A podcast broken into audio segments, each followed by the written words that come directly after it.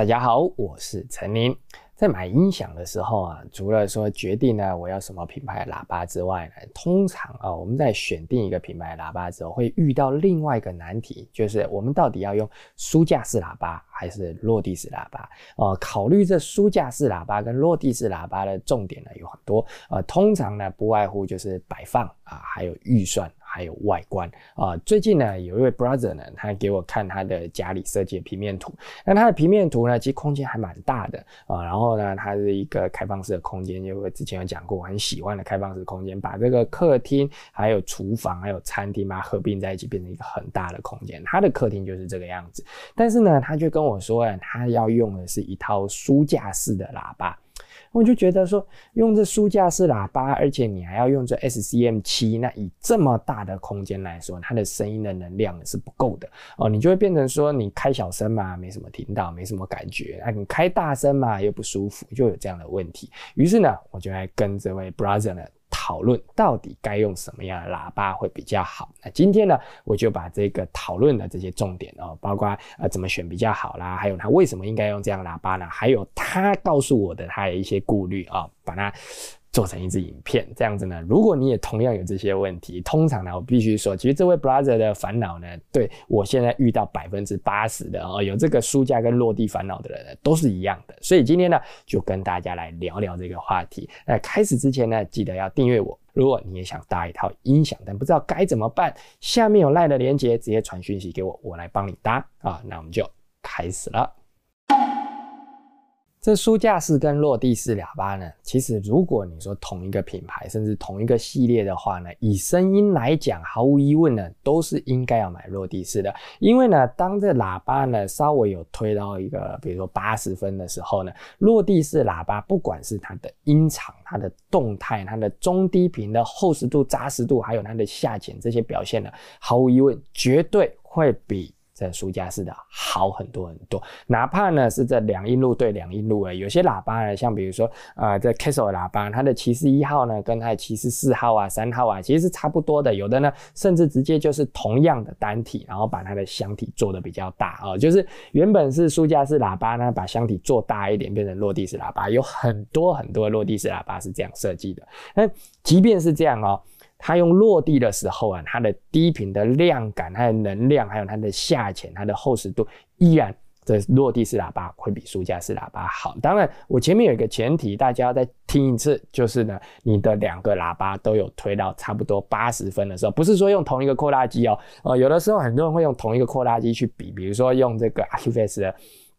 这个一四八零啊，哦，去搭配八零五 D 三跟八零四 D 三，那这个时候呢，我就会说啊，因为你的扩大机同一台嘛，那它推力比较小的情况下，推这个八零四 D 三呢，因为它的低频反而推不太出来的关系，有可能听起来比八零五 D 三还难听。可是呢，如果说我们今天不考虑这个问题，而是呢，就是单纯就两对喇叭，一个是书架，一个落地，然后都有推到差不多八十分这样搭配的话，这落地呢，毫无疑问是比这书架好听的。可是呢，呃，有些人呢就会开始考虑一些重点啊，比如说第一个就是空间的问题。很多人呢买音响啊，通常会需要有一些往下折中的，都是因为家人的反对哦。那这家人反对呢，有两个情况，一个是妈妈，一个是老婆哦。妈妈呢是希望你不要乱花钱啊，就觉得说啊，你为什么一定要花钱呢，在这些东西上？而老婆呢，我最常听到的不是乱花钱哦，她是在意什么呢？这东西摆在电视旁边不好看。这喇叭呢，这样长长的一个啊，把它放在喇这个电视旁边，然后你每天坐在沙发上看它的时候，觉得它很大不好看，常常是这个样子。所以呢，他就会用他的想象哦，跟你说这喇叭呢，还是要买小一点好，买个呃书架式喇叭，然后放在电视柜上就好。很多人是因为这个样子。可是呢，说到这个空间的问题啊，其实不是只有说你买个喇叭这么简单而已啊。其实呃，你今天买一支这个书架式的喇叭。你要放在电视前面的时候呢，通常我们也不能放得太低嘛，你至少也是要放在那个电视柜上面啊。所以，呃，你这放在电视柜上面之后呢，你就会发现，哎，还是要放个东西在喇叭旁边。那这个时候你就可以再去更进一步问说，那你为什么同样都是放两个东西在电视旁边，而你却觉得说，呃，放个落地是比较占空间，放个书架就比较不会占空间了？这个时候啊，我发现呢，就是在这么多的访谈过程中，发现很多人有一个呃，算是一个迷思啊，就是觉得落地式喇叭一定比这个书架式喇叭还大。但是我必须告诉大家，这是不对的。因为呢，很多很多同一个系列的这种喇叭呢，它其实书架跟落地呢，如果以这个投影面积，就是你把它放在一个定点，然后从上面往下的这个投影面积呢，其实是一样的。比如说呢，这八零五 D 三跟八零四 D 三，它的整个长度啊，跟它的这个宽度啊，其实。是一样的，它只差在一个比较高，一个比较短哦。它短短的你可以放在柜子上，其实是这样差异，或者是呢？像这个 ATC 的 SCM 七或 SCM 十一啊，它跟它的落地喇叭 SCM 四十啊，它的投影面积其实就只是同样的喇叭，然后下面呢把它延伸到落地而已。那如果说你今天买一对喇叭是放在比如说柜子或者是放在那个喇叭的脚架上啊，那其实呢它占的空间呢跟这个落地式喇叭呢是一模一样的事情哦，不会因为你用用书架喇叭就比较省空间。所以呢，呃，很多人会说。我是因为啊要省空间，所以要用书架式喇叭。我会跟他讲，其实呢，并不是你省空间，所以用书架式喇叭。除只有两个情况，你应该用书架式。第一个，预算不够。我今天呢买的扩大机等级不够哦，没有办法把落地式推好，可能反而会让那个落地式喇叭变得难听啊。那这种情况下呢，你就用书架式喇叭，因为呃，像我之前那个陈年选组合里面呢，SCM 七啊，用个 Cambridge，用个 Onyx 就可以推，就是因为呃这样的组合可以推的好听嘛，不会说因为推力不够推起来很难听。那这个时候你就用书架喇叭，这是第一个就是预算问题。那第二个呢，就是你的柜子已经做好，已经来不及了。呃，我有一位 brother，他买这音。响的钱呢，一直花到现在呢，也花了快一百万了。那结果呢，他用什么喇叭？用八零五 D 三。为什么用八零五 D 三？因为他家呢，在买音响之前，已经做了一个非常巨大的。电视柜真的非常巨大，它的八零五 D 三呢，只能放在那个电视柜上面，所以他家的这个八零五 D 三呢，我说这真的是一个奇迹的方法，它是放在柜子上面，它那个柜子呢，从他拍给我的照片来看，应该差不多有两百公分高，它的八零五 D 三就放在那个柜子上面，搞得像是咖啡厅一样，所以呢。像他家那样的环境呢，因为落地式喇叭不能放那么高嘛，所以他就是放书架式喇叭。只有这两种情况呢，你应该要用这落地呃书架式。可是呢，如果说你今天呢，实际上你买个这个书架的喇叭回家，然后回家之后呢，还是放这个。就喇叭的那脚架的话呢，那你一开始就买落地就好啦。呃，你是这个八零五 D 三跟八零四 D 三，它占的空间有不一样吗？没有哦。其实呢，很多喇叭呢，你在看的时候，你会误解说，哦，它看起来好大哦。但是其实呢，你应该要真的去看它的尺寸。之前呢，我有讲过一件事情，就是。八百哦，就是 B N W 的八百 D 三跟八零二 D 三呢，实际上呢，它的体积也是差不多的哦，差不多只差一两公分了而已，甚至呢，八百 D 三呢，比这八零二 D 三呢还要短一点点，所以呢，很多人都会误解说，哦，我那个。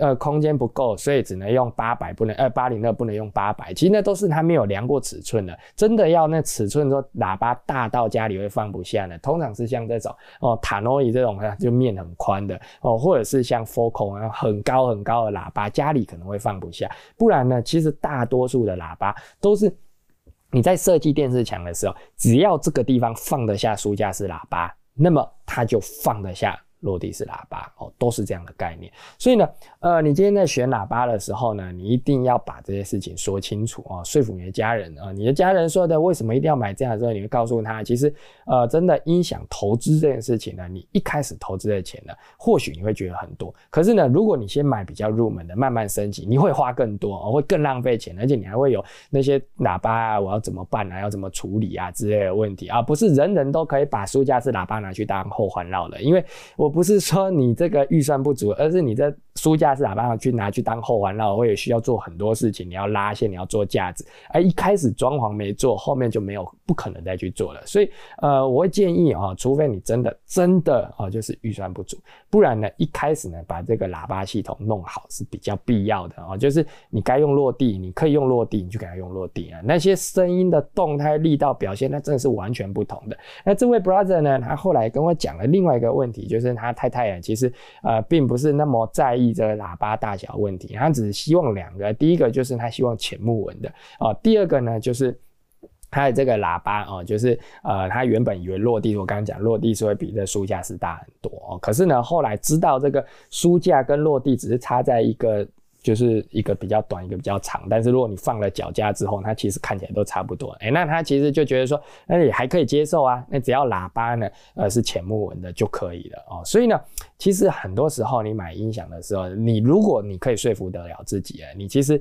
用落地会比较好。你剩下该做的呢，其实是说服你的家人啊，不要他觉得啊买这个就没用啊什么的。其实很多时候呢，他们在意的点跟你想象的是不一样，所以一定要问清楚哦。问说，那你大在意的到底是什么哦？这不是只有男生女生的，有的时候啊，我遇过，还有就是太太要买音响，然后老公不愿意的，也是一样哦。那个老公呢，他就一直觉得说音响占空间，那不是买个烧霸就好了嘛？所以后来他们又去试听啊，干嘛？最后才买了音响哦，发现说哦，原来烧。爸跟这个音响是完全不同的东西啊，诸如此诸如此类的。其实基本上呢，我还是老话一句，这买东西呢，或者是家人在讨论事情呢，一定要沟通哦，一定要搞清楚了为什么他反对，那他反对的这个点呢，有没有机会去可以改变？前阵子呢，有一位 brother 啊，他要买音响的时候啊，他一直跟我说他要买这 B N O。